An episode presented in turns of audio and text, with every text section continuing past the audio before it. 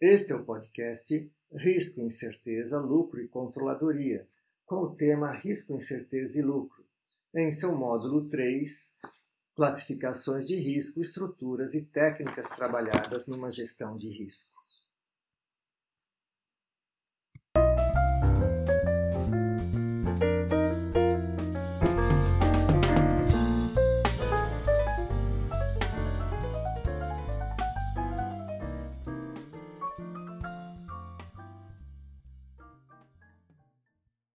A gente viu no módulo anterior formas fundamentais para se lidar com o risco e a incerteza, além da conceituação dos mesmos. A gente viu que essas formas fundamentais dizem respeito principalmente à especialização e ao agrupamento dos riscos.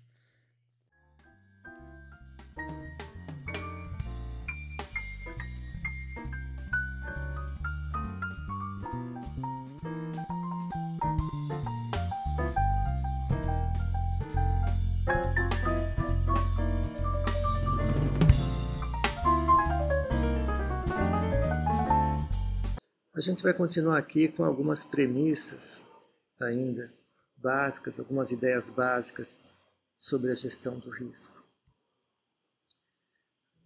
Acho que a gente pode inicialmente dividir o risco entre aqueles que têm origem na empresa e aqueles que se originam no ambiente externo, fora dela. O fato é que, supostamente, os riscos de origem interna, eles são mais controláveis, eles podem ser objeto de gestão, risco de decisões ruins, risco de, eh, de coisas de fraudes, né? riscos de ineficiências, desperdícios.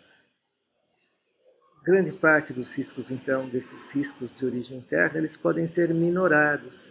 A gente tem instrumentos de gestão que possibilitam reduzi-los. Por exemplo, risco de fraude, ah, vamos melhorar lá os nossos controles internos. Já os riscos de origem externa são mais difíceis, não é? Ah, a gente tenta enxergá-los né? e, de alguma forma, se preparar para eles. Riscos de origem externa, a gente poderia falar, por exemplo, de riscos políticos, uma mudança política inesperada. A gente pode falar de riscos econômicos, uma recessão global que atinge a todos, o risco de uma guerra, o risco de uma pandemia, de uma como a gente viveu recentemente, são, são fatores de risco que surgem fora da empresa e, portanto, são de mais difícil controle. O que ocorreria é que a empresa precisa ter instrumentos, primeiro, para, se possível, prevê-los e depois se adaptar a eles, se proteger deles.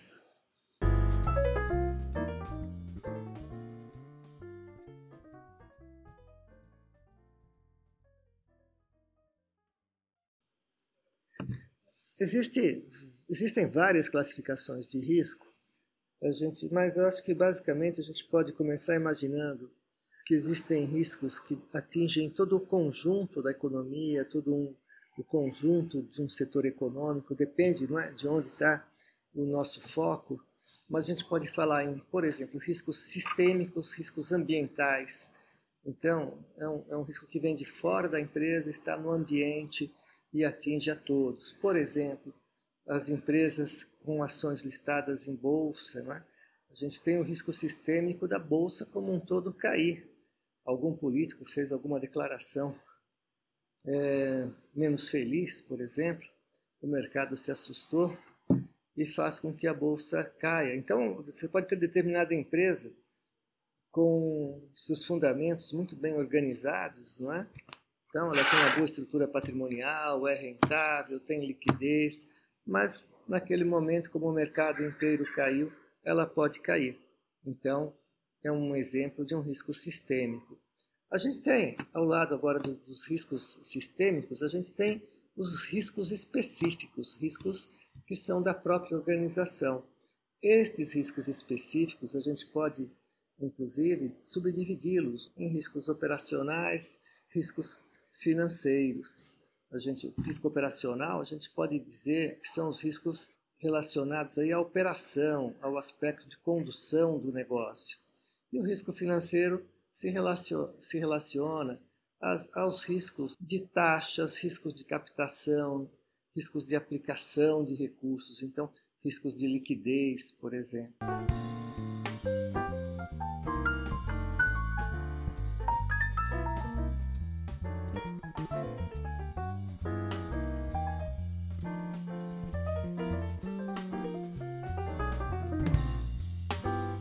Muito comum organizações montarem estruturas para se lidar com o risco, para a gestão do risco.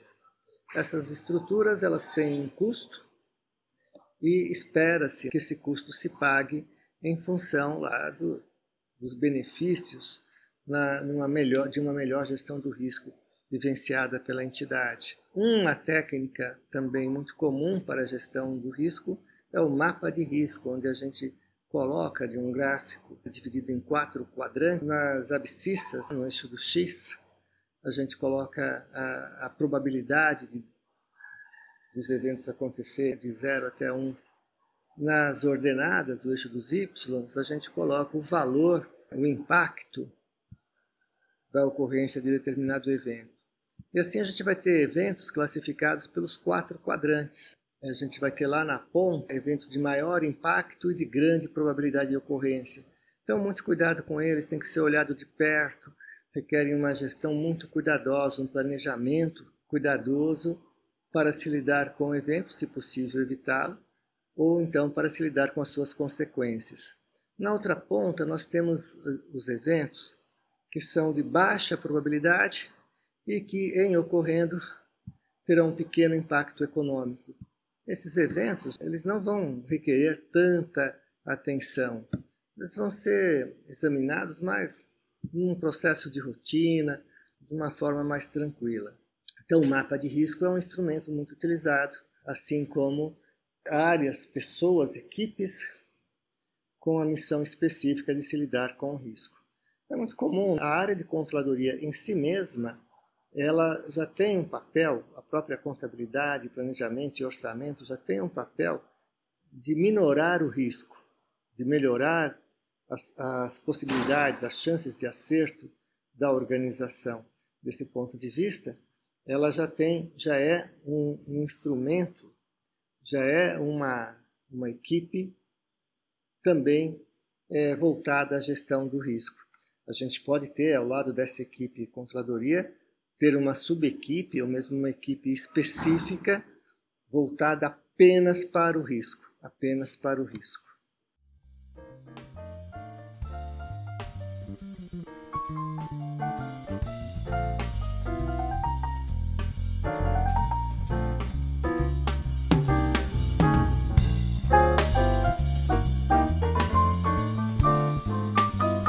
A gente pode imaginar numa empresa comercial que a consulta aos consumidores seria uma maneira de eliminar a incerteza das decisões, decisão de que produto vender, do que produzir, que preço cobrar. Só que no, no, no fundo nem sempre o consumidor sabe o que ele quer. A gente, consumidor, muitas vezes nós somos pegos de surpresa por um produto que depois de lançado a gente vai ver, poxa vida, isso aqui é bacana, atende plenamente às minhas necessidades, mas que de verdade, de verdade, a gente não imaginaria e se a empresa perguntasse para a gente, a gente não ia saber dizer.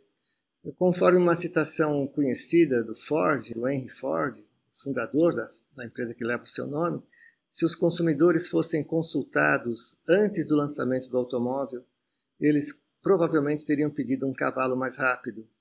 O Steve Jobs foi outro empreendedor famoso que não se baseava totalmente em pesquisas de mercado, pelo simples fato de que, na, na opinião dele, os consumidores não sabem o que desejam até que lhes seja mostrado. O risco do consumidor é diferente. A empresa enxerga o mercado, enxerga um conjunto de consumidores e assim consegue enxergar necessidades que a gente individualmente, o consumidor individual, ainda muitas vezes não, não tem uma consciência, não, não está plenamente consciente. O risco do consumidor é diferente, ele não contrata antecipadamente obrigações de pagamento em troca de um produto ainda não existente. De certa forma, o consumidor se surpreende quando um novo produto surge, satisfazendo necessidades que muitas vezes não tinha claramente definidas. o produtor não, né? O produtor, além de reconhecer essas necessidades, empreende todo um conjunto de ações envolvendo o projeto do produto ou serviço e prototipação, definição de tecnologia de produção e logística, incluindo canais de distribuição, fornecedores, esforços de marketing e condições de financiamento, e um esforço de previsão e planejamento anterior à colocação do produto ou serviço no mercado.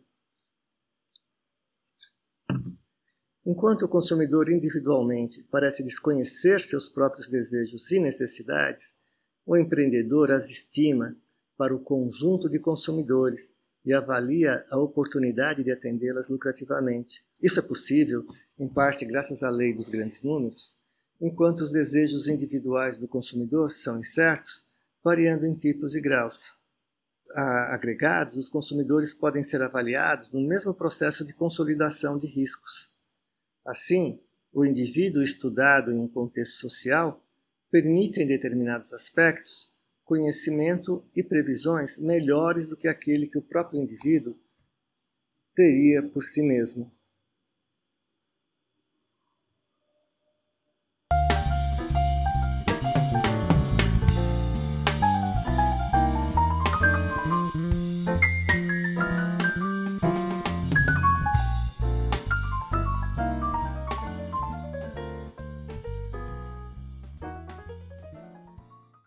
Empreendedor lucra por ter corrido risco, por ter previsto, planejado e, em um esforço inovador, arriscado. Surge aqui uma questão referente ao grau de risco que o indivíduo deveria estar disposto a correr. Existem respostas que se voltam aos aspectos subjetivos, psicológicos, emocionais do tomador de decisão, inclusive classificando-o em termos de sua aversão ao risco. De outro ponto de vista, existem respostas buscando prever matematicamente, pelo menos em algumas situações, até qual montante seria sensato arriscar para alguém um determinado valor de ativo. Em relação ao primeiro aspecto, nota-se que, na tentativa de orientar suas ações, os indivíduos buscam antecipar cenários, gerar planos adequados para eles. As pessoas variam quanto à sua capacidade de fazer isso. Pode-se distinguir, com base em Knight, cinco aspectos nos quais os indivíduos variam a esse respeito. A capacidade das diferentes pessoas em identificar os futuros cenários e, suas, e sua importância, suas capacidades de identificar, avaliar a adequação e planejar o uso dos meios para se atingir a situação futura desejada, sua capacidade de executar os planos definidos, a capacidade de julgamento e discernimento está sujeita também em sua implementação a aspectos de autoconfiança que o tomador de decisão tem em si mesmo nesse tocante, que vai dotá-lo de uma ousadia maior ou menor em relação às suas iniciativas. E, finalmente, a respeito da ousadia com a qual o indivíduo se lança às suas atividades, e existe, por fim, a atitude do tomador de decisão em relação ao risco especificamente. Alguns indivíduos, por exemplo, desejam a certeza e buscam evitar o incerto. Outros gostam de trabalhar em situações novas e parecem preferir a incerteza ao invés de temê-la. A livre empresa no sistema capitalista consegue reduzir a incerteza ao transformá-la em risco mensurável, aumentando a escala das operações para permitir agrupá-las. Esse é um dos aspectos, esse é um aspecto explicativo do tamanho das organizações, um dos. Não é o único fator, ao lado desse existem outros fatores justificando ou pelo menos explicando o tamanho das organizações, como ganhos de escala, atuação em escala mundial, vantagens competitivas específicas que uma entidade desfruta na produção de um bem ou na prestação de um serviço, o fato de algumas tecnologias serem capital intensivas e não acessíveis às pequenas empresas, entre outros. Note-se que vantagens competitivas é uma expressão guarda-chuva debaixo da qual cabe muita coisa. Muitas vezes, essas vantagens, na forma de parcerias, tecnologias, proteções legais, goodwill e relacionamentos, justificam a existência da empresa Daí o investimento em tecnologia da informação, a busca de conhecimento, tecnologia de gestão, de produção, de produto. É assim que a empresa cria valor. Torna interessante aos consumidores comprarem dela ao invés do concorrente, ou de se orientarem pelo mercado, buscando eles mesmos produzir a satisfação de suas necessidades, mesmo pagando a margem de lucro da empresa. Assim, a organização moderna aumenta o escopo das operações, incluindo grande número de decisões individuais e empreendimentos, criando sistemas que geram uma unificação dos interesses mais efetiva, é, reduzindo o risco moral relacionado à responsabilização de uma pessoa pela consequência das decisões de outra. Ao lado da consolidação e do agrupamento, a grande empresa SA também se apoia em dois outros aspectos da gestão do risco: a diversificação e a especialização. A diversificação corresponde à difusão de um risco entre, entre vários agentes, de tal forma a permitir que cada um incorra no risco de uma perda menor. A especialização diz respeito à possibilidade de o agente econômico se especializar em determinado risco ou tipo de risco. A especialização talvez seja um dos instrumentos mais importantes. Ela, por exemplo, existem indivíduos mais interessados em criar negócios do que em dirigi-los. Essas pessoas criam novos negócios e os vendem, enquanto outras pessoas vão preferir administrá-los. Ao fazer da criação de negócios sua atividade, se beneficiam da especialização e do agrupamento dos riscos, tomando esse risco, tornando esse risco gerenciável. Outros agentes econômicos investem com as expectativas dos resultados futuros das organizações. Muitas modernas empresas de tecnologia, por exemplo, tiveram financiamentos de empresas de venture capital, negócios com o objetivo de financiar novos negócios. Esses venture capitalistas atuam financiando novos negócios e vendendo ou mantendo suas participações conforme o acaso e o sucesso dos negócios. Muitos empresários da internet também criam negócios e os mantêm até que deslanchem e atraiam a atenção de alguma grande empresa, quando então os vendem com, com lucro. Considerando-se esse aspecto, infere-se que lidar com a incerteza em nosso ambiente econômico envolve então previsões, conhecimento, organização, julgamento e decisões em um contexto de planejamento e controle. Não é possível ignorar a gestão de uma organização, assim como não é possível separar o risco e o lucro na economia de livre mercado. A informação como redutora da incerteza torna-se um ativo, gera benefícios econômicos, aumentando a qualidade das decisões e o lucro, e tem um custo para ser produzida.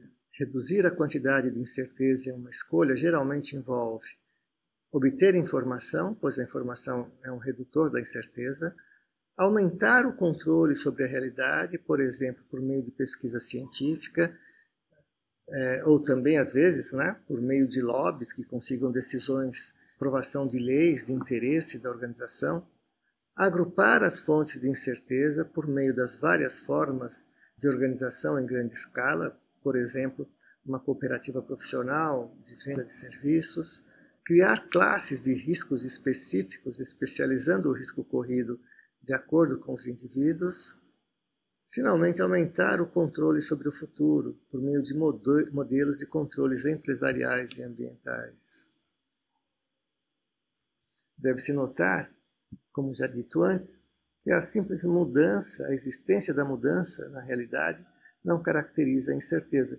O que caracteriza a incerteza é o desconhecimento da direção e da grandeza das mudanças.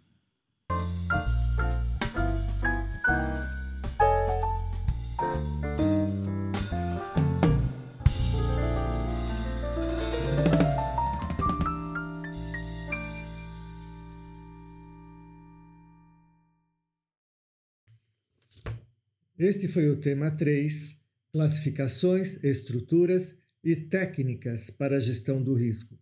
Parte do tema Gestão de Risco do podcast Risco, Incerteza, Lucro e Controladoria. Eu sou o professor Antônio Benedito. No próximo episódio será apresentado o módulo 4, Lucro Econômico. Obrigado a todos e até lá!